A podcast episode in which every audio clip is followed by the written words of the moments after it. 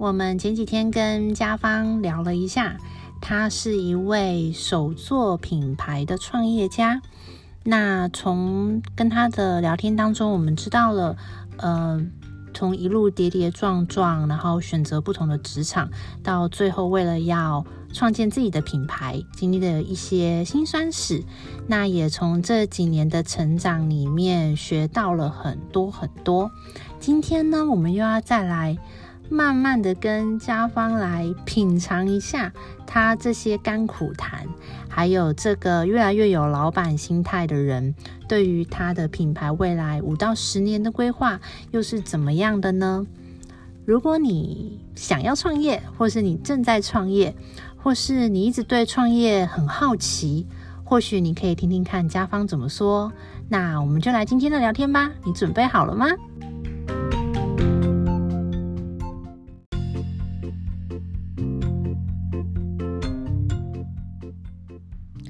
？Hello，大家好，这里是偷听你那点事，我是可妮。我目前经营一间小型的健身教室，是一名教练，同时也透过网络创业经营个人品牌。所以在这个 podcast 里面，我会跟你们分享好玩的素人访谈，让你透过我的访问多认识一个朋友，听听别人的生活故事，创造话题，就好像偷听隔壁桌聊天一样。还有平易近人的健康资讯分享和我自己的网络创业记录。希望你透过偷听你那点事，想想自己的那点事。还有还有，如果你想要更了解有关零压力减重法和网络创业五三九攻略分享，欢迎你到我的个人网站了解更多哦。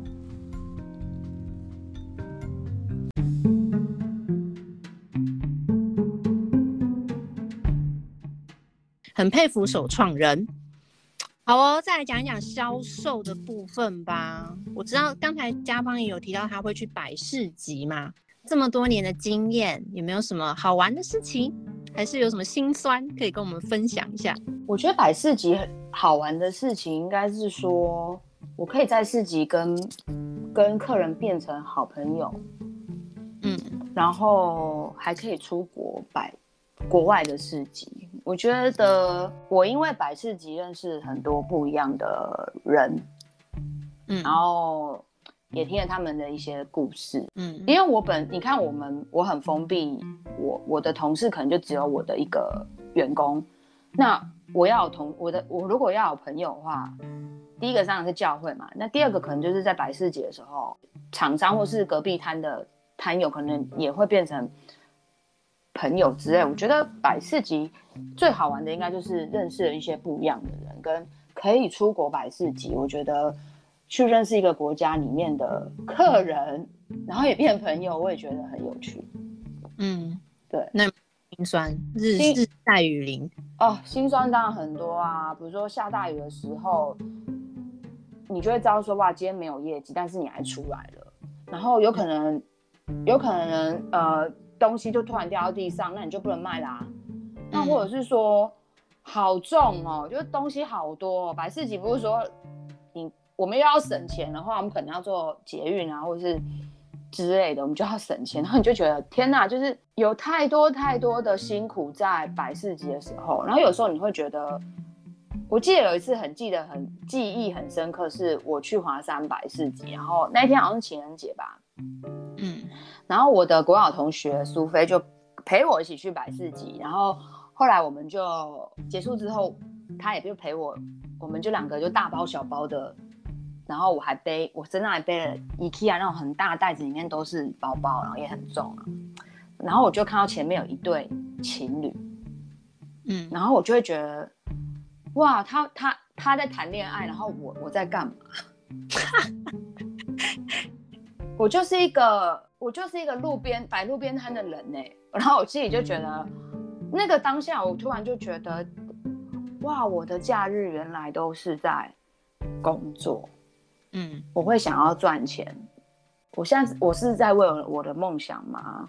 还是什么的？有时候你有时候看到别人都打扮得漂漂亮亮，可是我摆市集的时候，我只能穿你懂的，就是那种嗯方方便的衣服，所以。嗯然后啊，反正我就觉得，就是那种感觉，我不知道怎么跟你讲那种感觉，就是别人在玩的时候，我们要出去摆市集。嗯，其实都是这样啊。像过年，我初二就要摆市集，那我大年初一可能就在工作室准备商品，因为你就知道说，呃，过年的期间大家会想要消费。那呃，台北比较过年不会摆，我们可能就会去台中。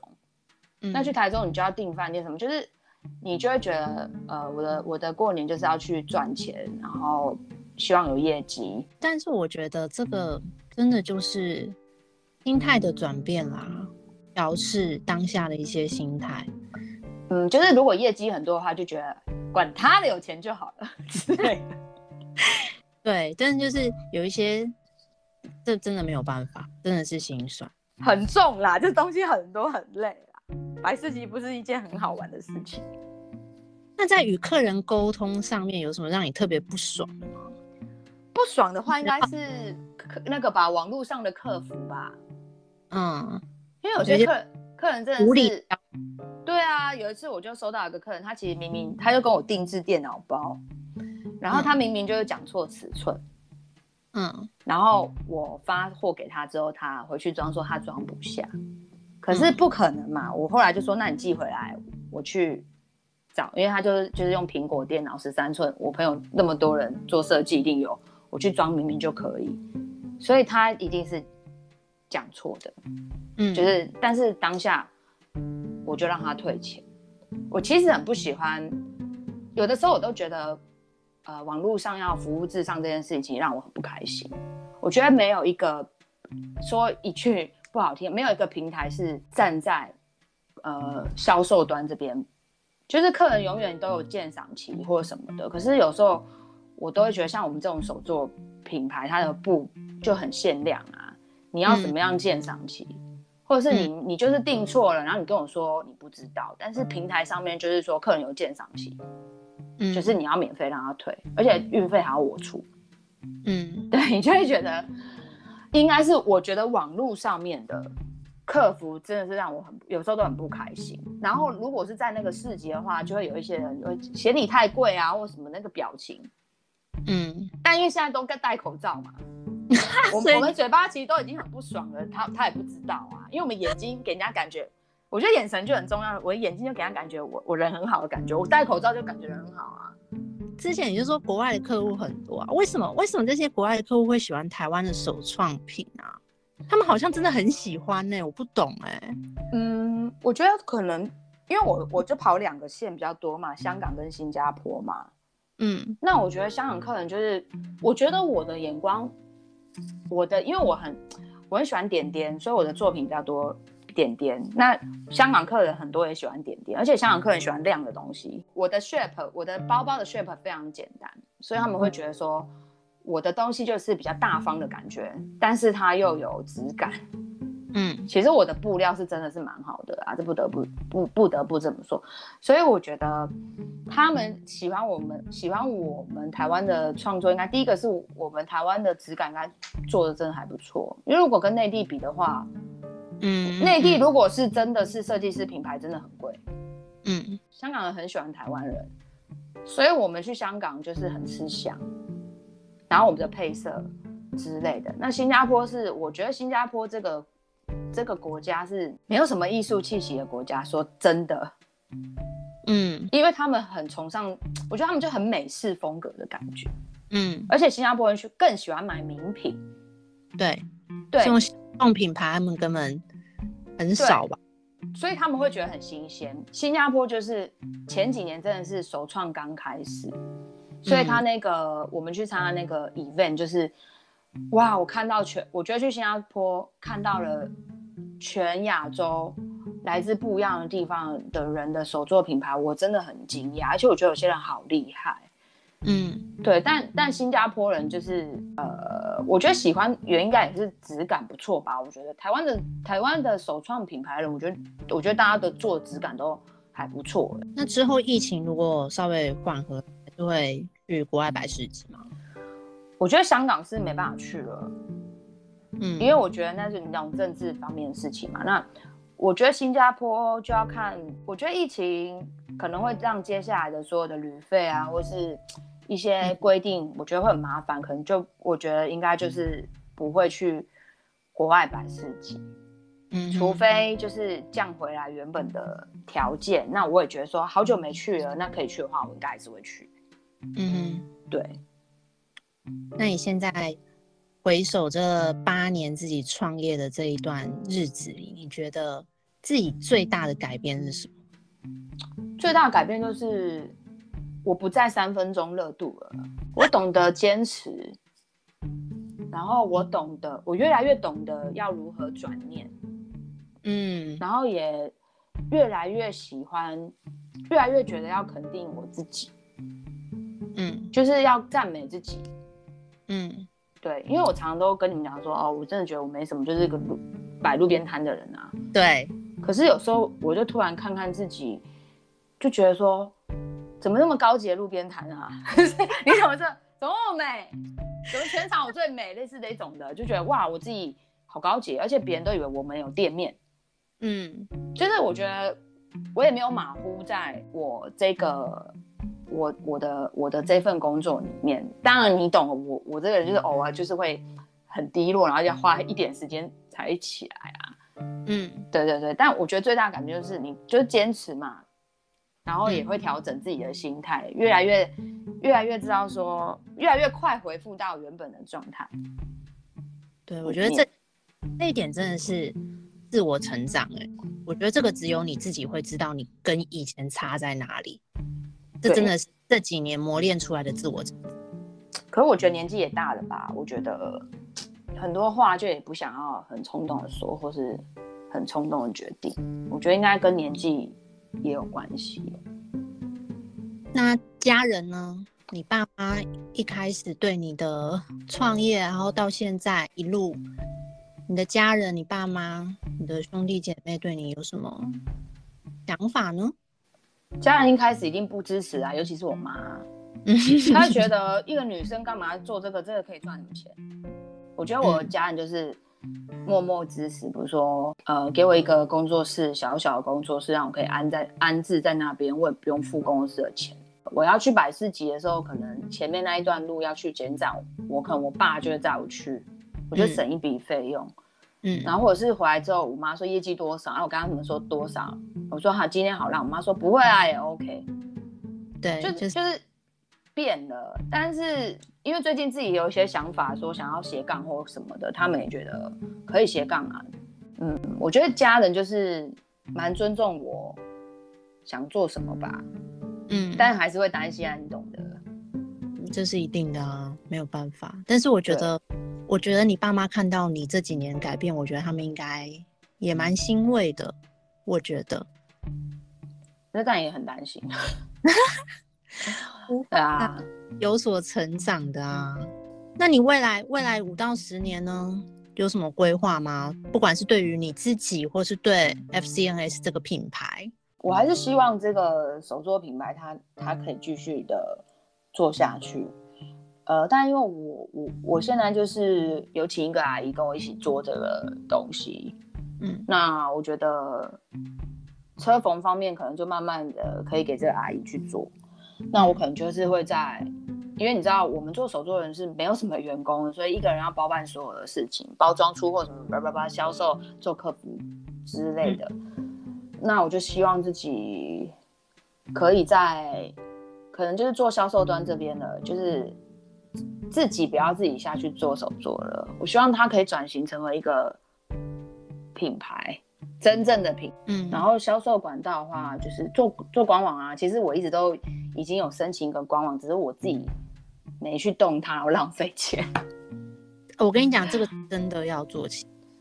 对，就是觉得，我觉得要不管怎么样，我觉得做官网就是，我觉得做官网就是给我一个一个，就是那那你的家，你的基地。对，就是对我来讲，就是说我做到了。对，因为其实香港很多手作品牌的朋友都很早之前就一直跟我说要做自己的官网。嗯，不管我们大小，我就觉得香港人很会经营品牌，手做的品牌真的，他们也很会拍照。所以其实，在手作市集认识很多香港品牌的这些手作人都觉得他们很厉害。当然，大家现在可能都不同方向，可是当下他们在做这些事情的时候，哇，我就觉得他们好成熟。我跟你说，你你做你做网站，自己网个人网本这品牌网站这件事情，你给我在十二月三十一号之前完成，还不赶快做？对，但是要做图什么，可能就是啊。但我觉得我现在有个美术嘛，那我觉得我可以请他帮我做图啊，就是不要想太多。我就是想太多了，最近就是卡住，就赶快正念一下，赶快导正一下你的想法喽。对对对。那最大的梦想呢？截至目前为止，最大的梦想，你也知道我现在在学韩文嘛？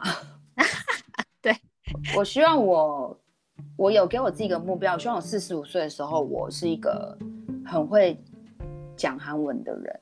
然后我希望我的，我可以接一些韩文的翻译，或是不管是什么，就我想要韩文，就是。就是我想要用韩文去做事的一个可能，嗯，这现在是成，现在是它会成为我一个人生的一个很大的小的目标。你知道，我们未婚的人就必须要有，必须要一直找东西来学习呀、啊，不然这个这个时间真的浪费掉，我觉得很不 OK。但是你也蛮跳痛的、啊，就突然之间对韩文，然后超级有热情的。其实我一直以来就是觉得我很喜欢看韩剧，或是或或怎样，但是可能是我觉得去年的疫情一开始真的影响我太多。一开始去年疫情影响我最多，嗯，然后我就觉得我自己要动起来，那那我就先减重嘛，因为你也知道，我就减重，嗯嗯、然后减重完之后我就觉得不行，我要有点人生要有点变化，那我就想说好吧，那我去学韩文好了，因为我就觉得我突然就很喜欢一个偶像嘛，然后。喜欢看韩国综艺节目啊，就觉得很好笑，嗯、很想学他们的东西。然后我就这样不知不觉，我也觉得，哎、嗯欸，我又坚持下来了、欸。我中间其实也有点很想，有的时候也很想放弃啊。我我最近又又又回来了，就觉得对，嗯、我要出去，而且我也有给自己个目标，比如说，呃，四十岁给我自己一个礼物，就是去韩国住个半年，我要去学，我要去他们的语学堂学韩语，嗯之类的，就是说。我有自己给自己一个小的梦想，嗯，就完全跟手作没有关系，听听出来了，完全跟品牌。但我觉得是个人，就是也又说回来，就是个人成长。除非因为你，除非你自己的你自己这一块有成长，不然你的品牌是不会成长的。你要先充实自己，先把自己的内心内在顾好吧。因为我还是觉得创业五年有一个关卡。我觉得八年也会有个关卡，嗯、再就会是十年。好，谢谢谢学姐，我听到。像像像我现在的目标，其实也是希望可以把它就是全部放在网络上面啊。开店不开店，开店的成本其实还好，股东们大家平均下来，我觉得其实还好。但是反而我会觉得，如果我做我自己的品牌的话，我一定还是一一样，还是要走网络啊，因为之后的趋势就在这里。所以我、啊、就是。网络，可是我觉得有个店就会给你，就像日本那个职人的啊，我以前梦想也是日本职人嗯，后来就做梦。但但但但我说真的，我一直有梦想是我要有自己的布。如果如果要扯到手作的话，我希望接下来我的品牌是有自己的布的，我不用再去买别人的布了。对，这这就是一个进步嘛。如果说这样就官网了这样子，如果其实好多事可以做。一定很多，你有没有觉得这样跟我聊一聊，你突然发现有很多事情可以做？对，只是这些事情都要花钱啊，不是我一次吗？其实我我觉得今天最大的总总结就是说，梦想可以有，但梦想要考虑到现实。就是你你现在有几斤几两重，你就去完成几斤几两重的梦想嘛，活在当下啦。对，不要再想未来会怎么样，真的这样好累哦。我觉得创业人不要再想未来怎么样了，要活在当下。好哦，都是在都是在讲你，换你说说我了吧。开头给你那一段，你有没有觉得很惊讶？其实我我蛮惊讶你会聊天这件事哎，什么意思嘛？因为你跟我们讲话都很简短啊。说说真的，因为你很忙，你你其实因为你可能很早就有另外一半了，对，所以你你在我的。你在我心目中是永远你很忙，你比较不会花时间听我们讲什么。屁啦！我觉得你在创业之后有有很大的改变，嗯，因为我觉得你以前比较封闭啊，嗯，我觉得你应该也是遇到一个一个人生的低潮之后，然后你接触到了这个运动，帮助你从那个泥泥沼中拉出来之后，你也不知道它变成你现在的职业。嗯，我觉得你变得很勇敢呢、欸。嗯，因为可能是因为我这阵子比较低潮吧，但我就觉得你你很勇敢的去改变自己的职业，我觉得这是一个很不容易的事情。因为我觉得女生，我觉得我们已经三十好几了，我觉得要改变职业，我觉得需要很大勇气。所以我觉得在你身上，我就是看到一个好像很年轻的年轻人住在你的内心里面。嗯，然后你完全被激发，嗯，因为你以前真的，我根本都不晓得你会写那么多文字啊，你因为你也很少 po 什么 FB IG，我很爱 po，嗯，对不对？但是你很少，你蛮低调的。其实我也只能说你以前很低调，但因为你现在工作，你你你很热情，然后去跟人家分享，嗯，我很羡慕现在的你的内在有一个很活泼的。年轻人的感觉，他很勇敢，然后他往前，他往往前走，而且他也不管有没有人要听，有没有人要看，你就是在做你该做的。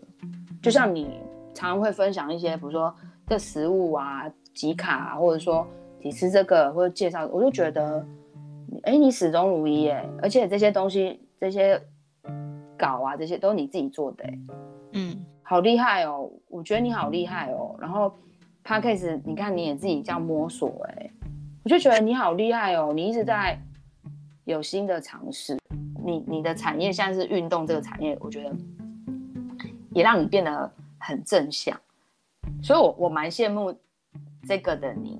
然后你很会跟别人呃合作，这个也是我很羡慕的地方。你很圆滑，嗯。工作方面，我觉得你很圆滑，但是你也，你也可以很直接。我觉得你就是女强人呐、啊。对我来讲，如果三个就是女强人，然后热情，刚才前面讲一堆废话，女强人热情，然后现在就是有那种勇敢、勇气，然后你就在做自己，不管现在生意好不好，不管现在有没有学员，不管现在怎么样，你就是慢慢累积。我我觉得看到以前的我、欸，哎，对啊，以前也。我以前也不管啊，不管别人喜不喜欢我，不管这样，我就是做，我就是 po 文。我觉得你就是一个蛮温暖的人。如果说你愿意花时间跟我们聊的话，我一直不愿意啊，什么是什么误会啊？我觉得刚才听家芳这样讲，我也蛮，其实也蛮感动的。就像我一开始说我很佩服他，我没想到他其实也蛮佩服我。就是两个认识二十几年的朋友那边互相讲各自佩服对方也是蛮好玩的，所以我觉得就是我很高兴我可以有一个这样 podcast 的频道，然后邀请我的朋友来聊天。那我觉得这样的聊天是真的，我们认识二十年没有没有这样子聊过，尤其可能针对针对创业、针对个人成长的部分这样聊，从来没有过。对，然后每次跟不同的朋友这样聊完以后，都让我学到很多，然后反而更就是更认识他，然后也更认识我自己。嗯、我觉得可能从家芳刚才的分享里面有听到，就是真的是创业了以后，一个老板的态度。嗯，去坚持，然后去相信自己可以做到，我觉得这一点是非常非常重要的，也是我这一路上我一直在学习的。然后他刚才的分享就是让我更坚定，我觉得我现在的方向是对的，然后我也必须要相信自己是有能力这样去做到的。然后从家方的分享，好，我记得他刚才有说他其实是很懂得给予，对，我觉得这一点是蛮重要的，就是。其实你在不管今天在销售一样产品，或是销售一样服务，当你在做这些东西的当下，你当然会希望说，我可以透过这样东西销售出去得到业绩。但是，但是其实当下你在做的时候，你心里面想，比如说，我相信甲方在，嗯，在在在创造他自己的一个，比如说手做包包的时候，他应该心里面想的是使用者他拿起来舒不舒服，呃，好不好用，实不实用。他是，他是把这一些关注点是放在使用者身上，很高兴今天在深夜可以跟家芳有这样的聊天。那很高兴你们听到了最后，嗯，很谢谢家芳今天的时间。那也希望，如果你曾经想要创业，或是你未来有机会创业，听到家芳的故事，你也有得到一点点的启发。他的故事是不是也让你？